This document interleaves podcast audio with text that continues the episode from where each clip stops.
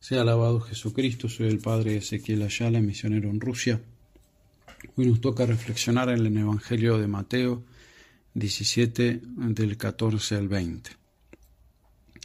En aquel tiempo un hombre se aproximó a él y doblando la rodilla le dijo, Señor, ten piedad de mi hijo, porque es lunático y está muy mal, pues muchas veces cae en el fuego y muchas en el agua.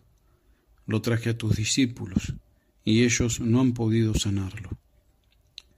Respondióle Jesús y dijo, Oh raza incrédula y perversa, ¿hasta cuándo he de estar con vosotros? ¿Hasta cuándo os habré soportar? Traédmelo acá.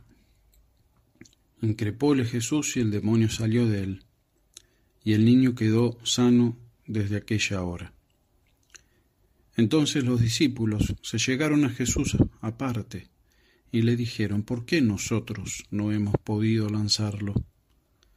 Les dijo, por vuestra falta de fe, porque en verdad os digo que si tuvierais, si tuvierais fe como un grano de mostaza, diríais a esta montaña, pásate de aquí allá, y se pasaría, y no habría para vosotros cosa imposible. Palabra del Señor. Tiene que haber sido muy impresionante presenciar los ataques demoníacos a los que estaba sometido este niño. Para entender esto, recordemos que los apóstoles ya habían echado demonios en otras ocasiones, pero esta vez no pudieron. Jesús dice que fue por falta de fe, es decir, fe tenían, pero imperfecta, débil, demasiado pequeña. De hecho, Jesús les dice que su fe no llegaba a tener ni siquiera el tamaño de un grano de mostaza, que ya es de por sí muy pequeño.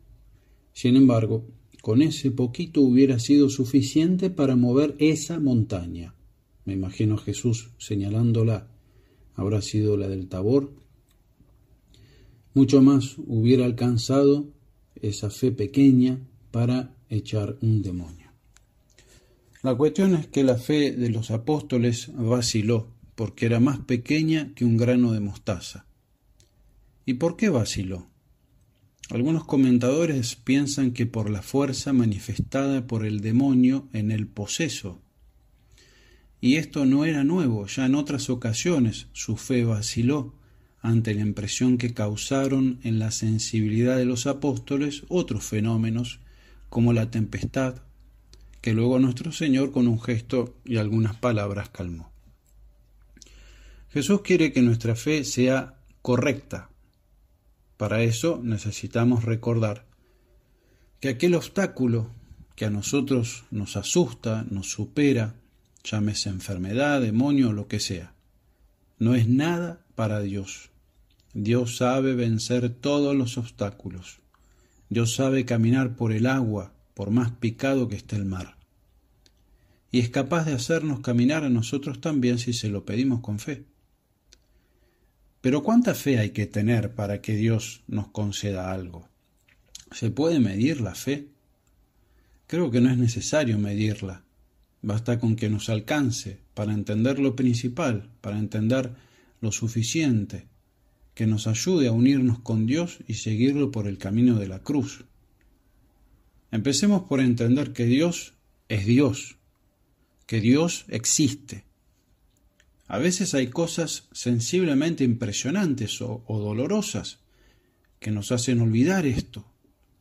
La fe es la que nos grita, Dios es omnipotente, realmente todo lo puede. No hay nada más fuerte que Él. Ni siquiera existe algo que exija para Él un esfuerzo extra para vencerlo. Con solo querer Dios hace lo que quiere. Todo está en su mano, porque todo salió de sus manos. Todo está a su alcance. Pero hay situaciones que a nosotros nos superan y en esos momentos nos olvidamos que para Dios no hay nada imposible. Somos ciertamente muy valientes mientras las cosas nos salgan fácil nos conducimos como gente de fe siempre y cuando ésta no sea puesta a prueba demasiado duramente. Hice una novena, un ayunito corto y recibí lo que pedí. Dios existe, prueben qué bueno es el Señor. Pero cuando Dios no me da lo que yo le pido, empiezan los reproches a Dios. Jesús muchas veces hace milagros para ocasionar la fe en los no creyentes. Y otras veces, para hacer milagros, Jesús pide la fe. En el caso del padre del endemoniado, puede ser que haya sido porque no vino a Jesús confesándole Dios y pidiéndole que le salve y le cure al hijo. Tal vez haya venido a probar suerte con este hombre que dicen que hace milagros. En una de esas, ¿quién te dice?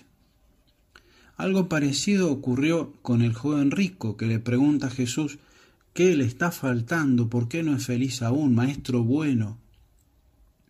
Pero le preguntaba por lo que se ve como a un amigo, como una persona sabia, pero faltaba algo más, y Jesús quiere que él entienda que Jesús es más que un amigo, que es más que solo un sabio. Jesús no es como Salomón sabio, sino la sabiduría misma. Por eso Jesús lo va guiando a este joven para que cuando escuche la respuesta que le va a dar a la pregunta que él está haciendo, le sea más fácil aceptar su consejo. No, no es lo mismo recibir un consejo de un amigo que de Dios que me conoce, que me creó. Puede ser que en algunas preguntas, que algunas preguntas de Jesús nos resulten incómodas. De hecho, podría haber alguno que piense que Jesús nos las hace difícil, se hace el difícil.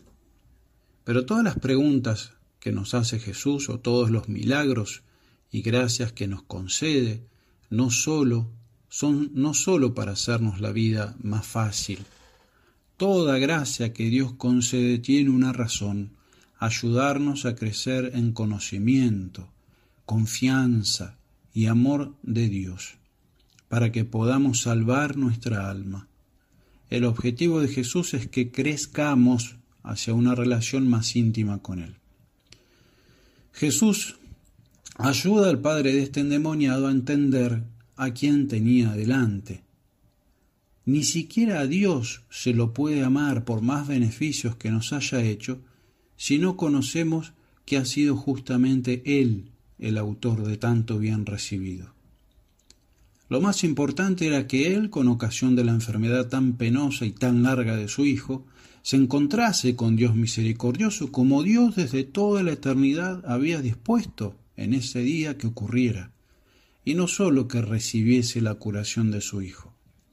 En la curación de su hijo, que lo llenó de una alegría inmensa, evidentemente, recibió también el conocimiento de un Dios misericordioso, omnipotente, que se dignó visitarlo a él personalmente. Eso, para el que lo pueda y quiera ver, es mucho más que recibir solo la curación milagrosa de un gran mal. Jesús no quiere que suframos y se ofrece como remedio de nuestras dolencias, sean las que sean. Pero el, mal, pero el mal más grande es vivir como si Dios, la vida eterna y mi alma no existieran o no tuvieran ningún valor. Vivir como si esta vida fuera todo lo que tenemos e incluso no valorar como corresponde las cosas que tenemos. Muchas veces pasa que valoramos la capacidad de respirar sin dolor luego de haber pasado por una enfermedad que nos impedía justamente respirar sin un dolor agudo, o que empezamos a tratar mejor a una persona solo después de haber pasado por el peligro de perderla. Tampoco conviene que vivamos como si los únicos seres queridos que tenemos fueran nuestros parientes y amigos, que Dios les dé salud, y como si el único lugar que tuviéramos fuera el que nos ha tocado en este mundo como si no tuviéramos un Jesús y una María en el cielo que nos esperan, que nos van guiando nuestro camino a la patria definitiva del cielo, y que llegando al cielo nosotros serán ellos quienes nos reciban, a nosotros y a los nuestros, con un fuerte abrazo y con fiesta eterna, sin dolor y sin lágrimas. Por eso conviene que nos hagamos algunas preguntas. ¿Creemos en Dios? ¿Cómo es el Dios en el que yo creo? ¿Qué conozco de Él? ¿Cómo es mi oración? ¿Le pido a Dios o le exijo como si fuera un esclavo, haciendo Él un esclavo? ¿Creo realmente que Dios es Padre y sabe lo que me conviene mejor que yo? ¿Hay en mi oración un lugar para aceptar la posibilidad de que Dios, en su misericordia, me esté pidiendo que lleve esta cruz de la cual yo le estoy pidiendo que me libere? Puede ser que lo que estoy diciendo sea un poco duro de digerir, sobre todo para aquellos que más sufren en este momento, que llevan las cruces más pesadas. Pero son justamente estos los que la mayoría de las veces logran llevarlas con cristiana resignación y entender todo esto. Los demás habitualmente pensamos que las cruces son otra cosa y no aquello que nos hace sufrir en este momento. Pero entonces, ¿está bien o no está bien pedir a Dios que nos libere de algún mal, sea físico o moral, o el que sea? Nuestro Señor nos enseña a hacerlo, a pedir, liberarnos en el Padre nuestro. Le pedimos pan para el día de hoy, que nos perdone nuestros pecados, que no nos deje caer en la tentación, que nos libre de todo mal. Pero antes de todo esto le pedimos, hágase tu voluntad. Creer todo esto es necesario a la hora de pedir a Dios algo. Dios ciertamente quiere darnos bienes. Si no hace más milagros es porque en nuestro mundo, como ocurrió en su Nazaret natal, falta fe, nos falta fe. Creer que Dios existe, que Él realmente es omnipotente, sabio, Padre. Por eso debemos hacernos una pregunta más. ¿A quién le pides cuando rezas? ¿A Dios? ¿Y entonces por qué estás dudando? ¿No es Dios un Padre amoroso que, que no nos hace faltar nada, que si permite algún mal es por un bien mayor? Y una cosa más. A mí no se me escapa que pueda haber alguna persona que me esté escuchando y que no le cierren mis argumentos. La pregunta que se hacen por lo general es sí, todo muy lógico, pero yo qué hice para merecer esto. No sé si respondo a tu pregunta, no es necesario haber pecado para que Dios nos regale una cruz que nos haga más bellos a sus ojos. No es cuestión de lo que hayas hecho, sino de qué quiere hacer Dios contigo. Por eso recordar en esos momentos de debilidad, de dudas, esa hermosa oración que brotó del pecho del Padre de este muchacho. Creo poco, Señor, ayuda a mi poca fe. Porque si le pedimos la fe, Él también nos la puede dar. Pidámosle a nuestra Madre de Luján que nos consiga la gracia de ser humildes, para siempre pedir a Dios aquello que sólo Él puede darnos.